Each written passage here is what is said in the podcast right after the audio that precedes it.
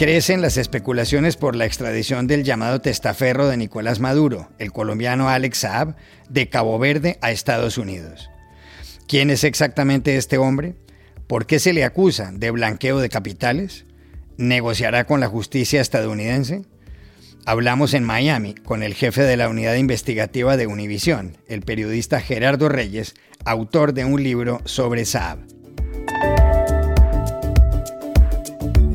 En América Latina es cada vez mayor la inquietud por la forma como el presidente Nayib Bukele incrementa su control sobre los poderes del Estado salvadoreño. El director para las Américas de Human Rights Watch, José Miguel Vivanco, comparó a Bukele en un polémico hilo en Twitter con Hugo Chávez. Para saber las razones, hablamos con él. Robert Kennedy, asesinado hace 53 años en Los Ángeles cuando hacía campaña a la presidencia de Estados Unidos, ha vuelto a ser noticia. Un comité en California acaba de concederle la libertad condicional al hombre condenado por su muerte, Sirhan Sirhan. Algunos en la familia están de acuerdo. El gobernador del estado tiene la última palabra. Hoy les contamos la historia. Hola, bienvenidos a El Washington Post. Soy Juan Carlos Iragorri, desde Madrid. Soy Dori Toribio, desde Washington, D.C. Soy Jorge Espinosa, desde Bogotá. Es jueves 9 de septiembre y esto es todo lo que usted debería saber hoy.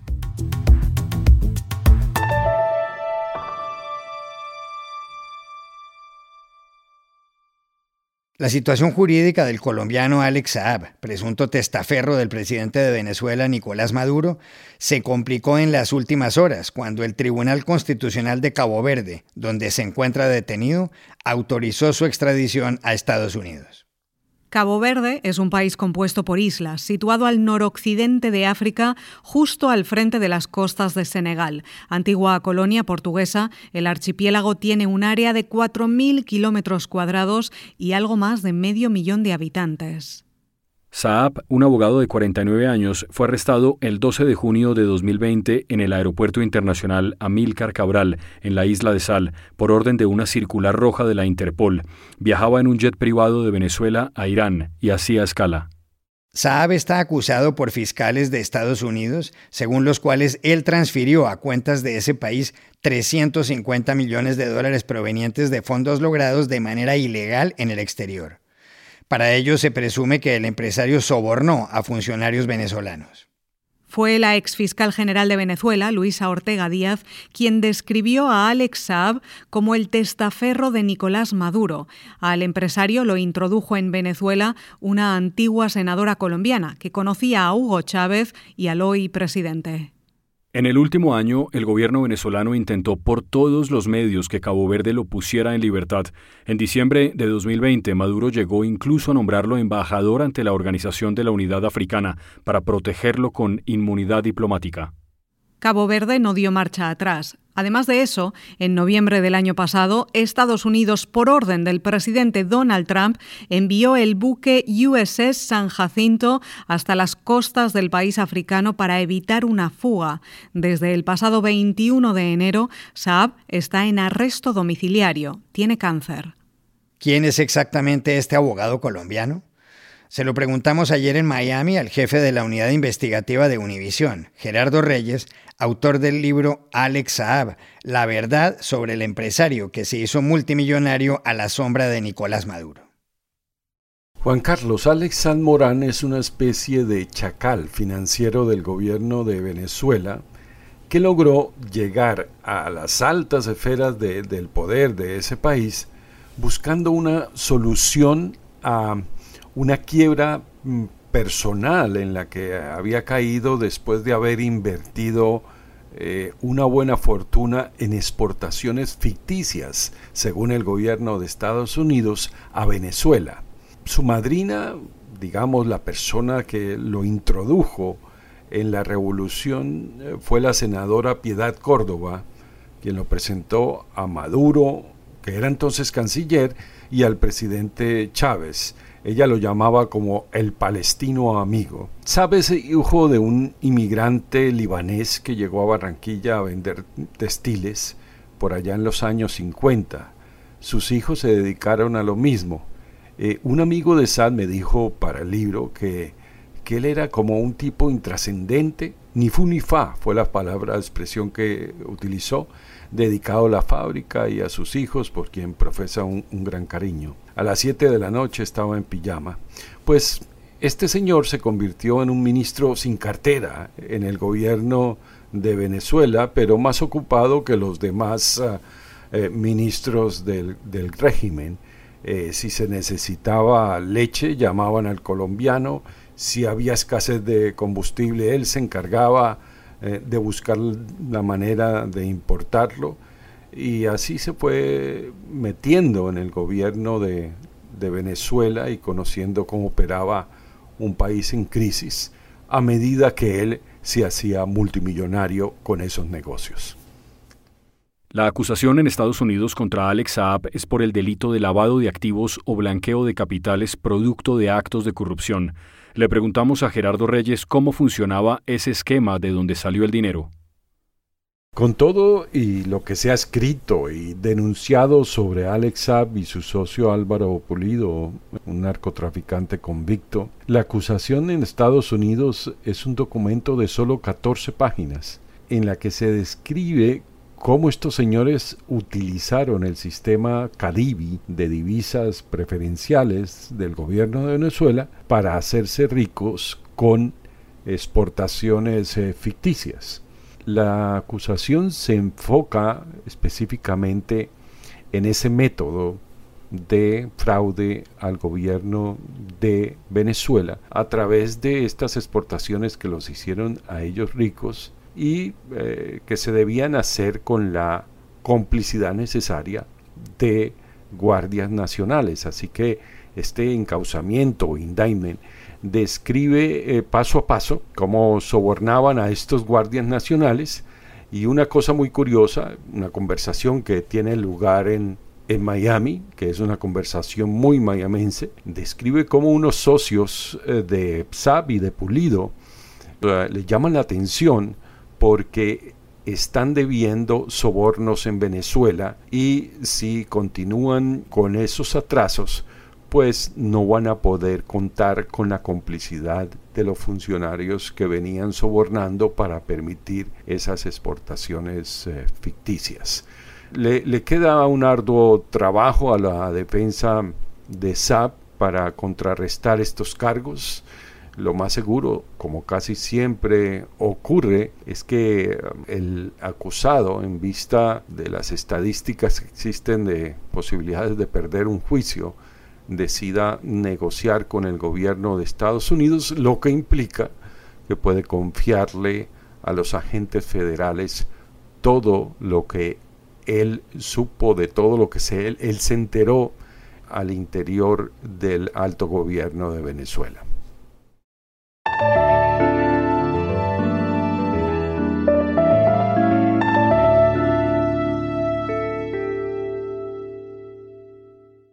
En los últimos meses, muchas voces han manifestado su preocupación por la forma en la que el presidente Nayib Bukele está gobernando a El Salvador. Lo consideran un hombre que concentra cada vez más poder y que mira de mala manera y reprime las críticas de la prensa.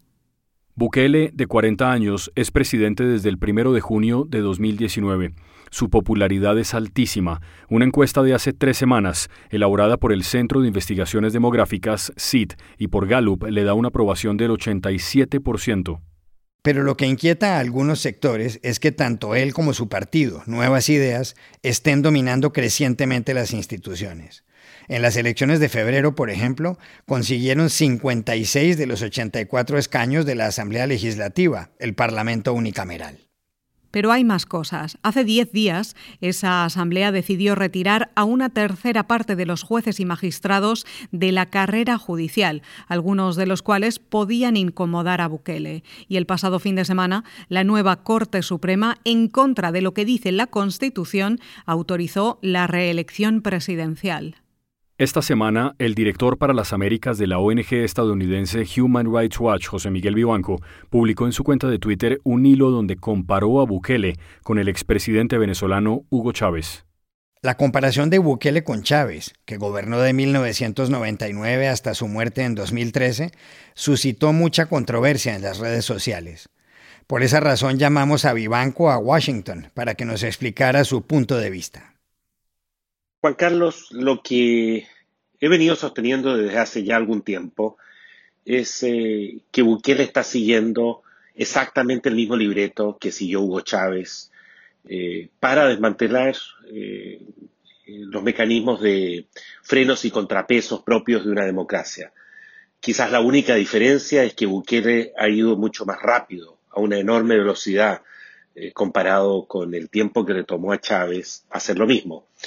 Veamos una comparación elemental. A Chávez, por ejemplo, le tomó cerca de cinco años controlar el Tribunal Supremo de Justicia.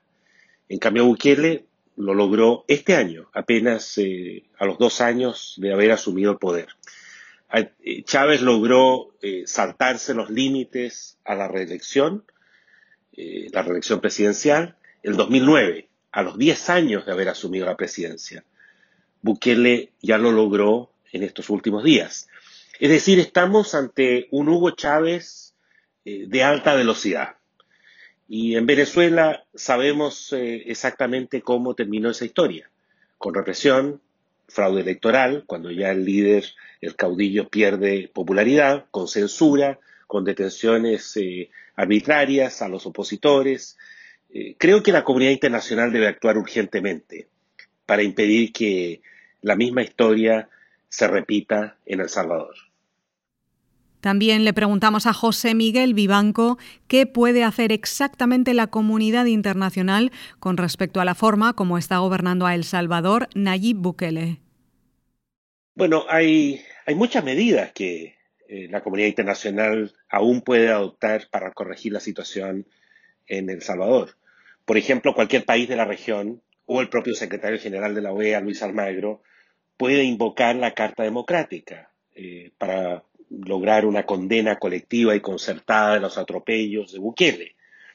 Eh, además, Estados Unidos debería aprovechar el poder que tiene en el Fondo Monetario Internacional, en el Banco Mundial, en el BID, eh, para condicionar cualquier préstamo o ayuda a El Salvador a que se respete el Estado de Derecho, eh, especialmente con miras a garantizar la transparencia, que haya controles, rendición de cuentas, de lo contrario esos recursos se los van a robar. Además, eh, me parece fundamental que Estados Unidos y también la Unión Europea apoyen de forma eh, pública eh, a los periodistas, a la sociedad civil en El Salvador, quienes precisamente ante la falta de instituciones independientes cumplen un, rol fundamental para exponer y frenar estos abusos de Bukele. Por último, si los abusos continúan, no quedará más opción que establecer sanciones como la cancelación de visas, el congelamiento de cuentas bancarias de aquellos altos eh, jerarcas del régimen de Bukele eh, comprometidos en decisiones que violan principios básicos del Estado de Derecho o comprometidos en hechos de corrupción.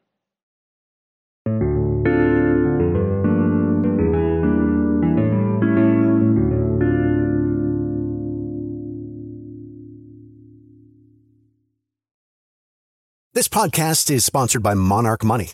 Are you saving to reach your financial goals? Reaching those goals isn't just about getting more money, but by managing what you have. And the best way to manage your money? Monarch Money. Monarch Money is a new kind of finance app that's intuitive, powerful, ad free, and takes the headaches out of budgeting. Try it free when you go to monarchmoney.com slash podcast. Monarch puts all your accounts, investments, transactions, and finances at your fingertips with a complete view of your finances, you'll gain insights on your spending and find new ways to save. Plus, Monarch lets you customize your dashboard, collaborate with your partner, set custom budgets and goals, and track your progress toward them. See why Mint users are turning to Monarch Money and loving it, and why the Wall Street Journal named Monarch Money the best budgeting app overall. Get a 30-day free trial when you go to monarchmoney.com slash podcast. That's M-O-N-A-R-C-H money.com slash podcast for your free trial monarchmoney.com slash podcast. Los Kennedy, para muchos una suerte de familia real en Estados Unidos, han vuelto a ser noticia. El protagonista en este caso es Sirhan Sirhan, el hombre que fue condenado por el asesinato de Robert Kennedy hace 53 años. Hace menos de dos semanas, el 27 de agosto, los dos integrantes de un panel decidieron en California que Sirhan Sirhan, que tiene ahora 77 años, puede continuar pagando su pena de cadena perpetua en libertad condicional. La decisión, que no se ha aplicado, ha generado divisiones dentro de la familia del propio Robert Kennedy. Su esposa Ethel dijo estar completamente en desacuerdo con la libertad condicional. Pero algunos de los 11 hijos de la pareja están convencidos de que Sirhan debe salir de la cárcel. Varios lo creen inocente.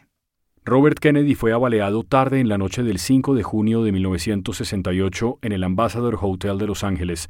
Minutos antes había hablado en uno de los salones del hotel para celebrar su triunfo ese día en California en las elecciones primarias.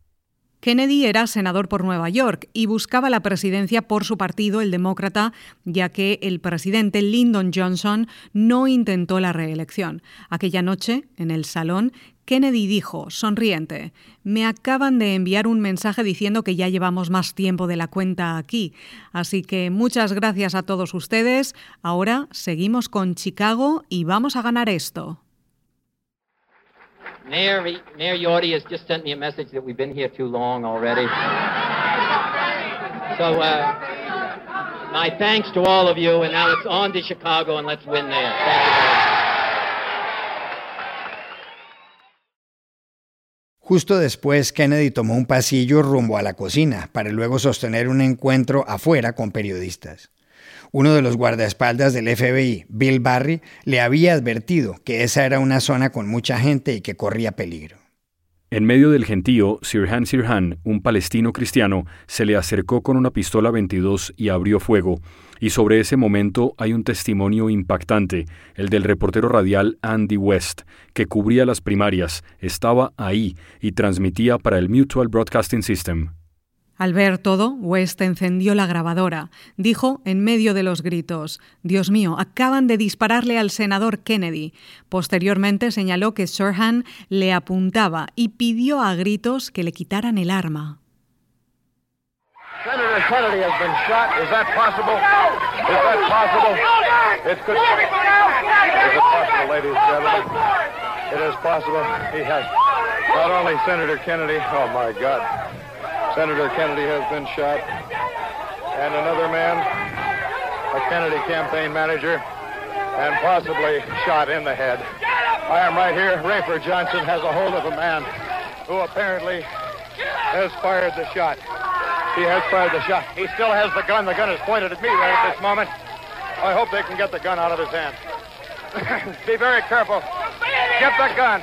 Get the gun. Un ayudante de mesero, Juan Romero, auxilió a Kennedy en el suelo. El senador le dijo que todo iba a salir bien. No fue así. Kennedy fue trasladado con varias heridas al hospital, donde murió cerca de las 2 de la madrugada. Tenía 42 años. El magnicidio estremeció a Estados Unidos. Robert Francis Kennedy, o Bobby Kennedy como se le conocía, era considerado un adalid de los derechos civiles y un defensor de las minorías. Tenía posibilidades en las elecciones, que finalmente ganó el republicano Richard Nixon.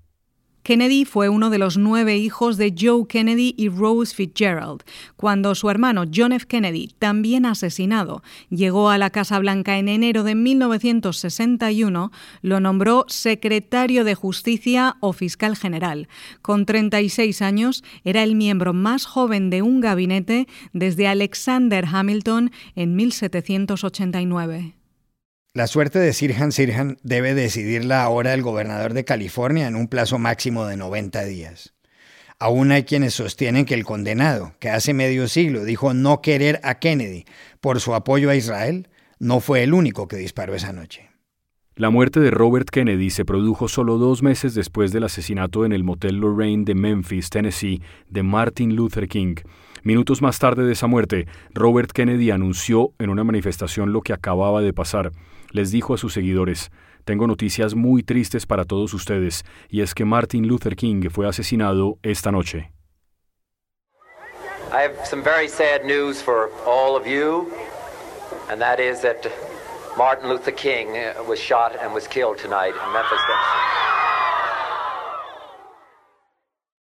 Enseguida, Robert Kennedy agregó, Martin Luther King dedicó su vida al amor y a la justicia entre los seres humanos.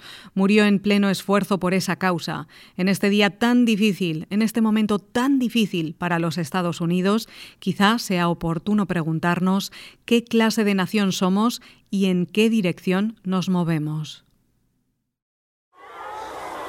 Martin Luther King dedicated his life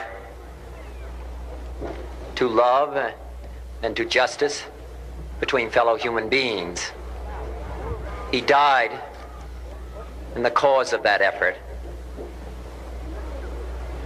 In this difficult day, in this difficult time for the United States, it's perhaps well to ask what kind of a nation we are and what direction we want to move in.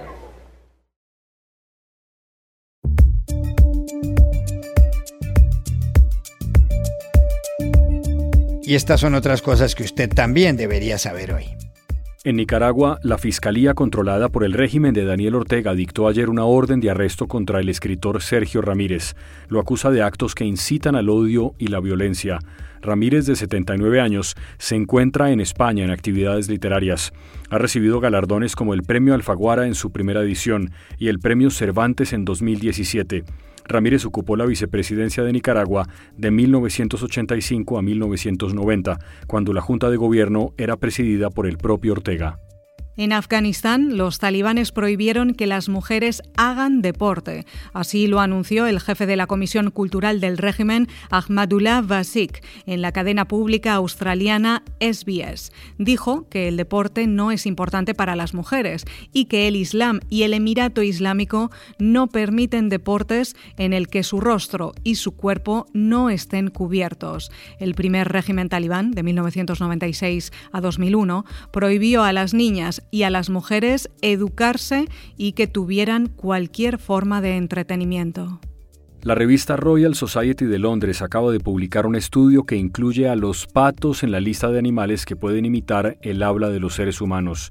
La investigación se basa en una grabación hecha en Australia en 1987, hallada recientemente, en la que se escucha a un pato almizclero gritar You bloody fool, maldito idiota. Se llamaba Reaper y aunque no se puede establecer cómo aprendió estas palabras, los científicos creen que pudo oírlas de su cuidador. Y aquí termina el episodio de hoy de El Washington Post, El Guapo.